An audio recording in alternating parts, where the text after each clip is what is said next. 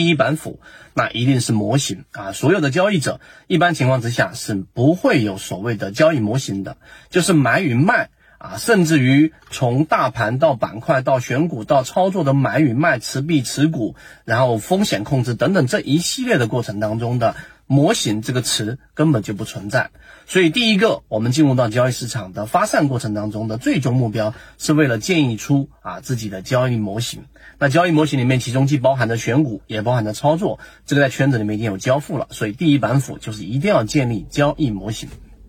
第二个，就是我们所说的仓位控制，仓位旁边也可以打上一个括弧，风险控制，就是你一定要有一个风控系统，就是你对于市场，你要知道现在到底是机会比较大。还是风险比较大，到底是我们的胜算比较大，还是我们进入市场当中的操作啊亏损的概率比较大？所以这里面就不得不涉及到我们说的仓位管理，也就是我们的风险控制管理。这两个呢其实是同一件事情，因为当你对于市场来说，你有一个很明显的这一个。呃，标准化的市场风险控制的一个标准，有了这个标准之后，你才有所谓的仓位控制。如果没有风险控制，你就跟我提仓位控制。例如说，哎，当你盈利了百分之十五，你就要把仓位减领到减少到到到多少多少。例如说，当你的标的出现某一个风险控制的这个卖点的时候，我就要把仓位减一半以上，这也是仓位控制，但它其实是建立在没有风险控制的基础之上的一种仓位控制。那这种情况之下，你的仓位控制其实是摇摆不定的，其实是没有所谓标准化的，其实是感性占大部分的。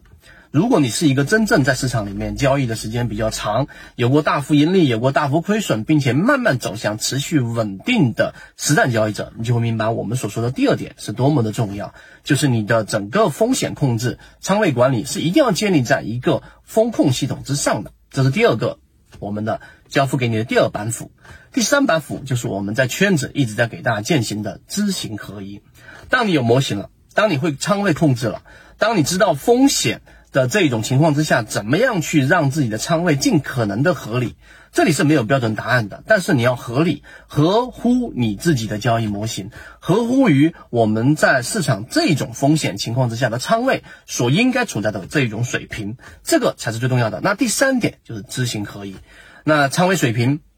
控制啊，说起来很简单，但实际上非常困难。最主要的原因是因为你要有上述的两板斧，并且呢，模型清晰、标准化。风险控制每日都会要存在数据上的波动，但你要知道现在的风险水平。当你有了这样的一个认知，并且你在市场当中也打磨过，也摸爬滚打过一段时间，有过一定的实战经验了。那么最后要走向的就是我们说的知行合一，就是你的认知、你的交易模型、你的风险管控，然后呢和你的整个实践要结合在一起，最终才能成为我们圈子给大家说的知行合一的最终状态。所以，我们总结一下交付给大家的三板斧，以及我们圈子在后续进化过程当中的朝向这三个大的方向。第一个就是我们的交易模型，就是模块化的交易模式，无论是选股、买卖、持股。卖股等等的这些交易模块，你都要具备，并且把它整合起来成模型。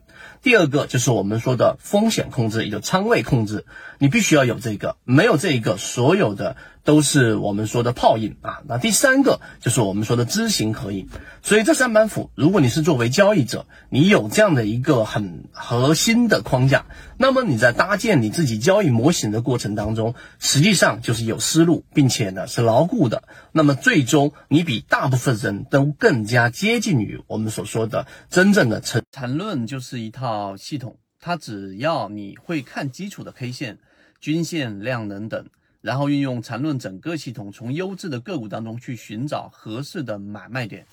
圈子有完整的系统专栏、视频、图文讲解，一步关注老莫财经公众平台，进一步系统学习。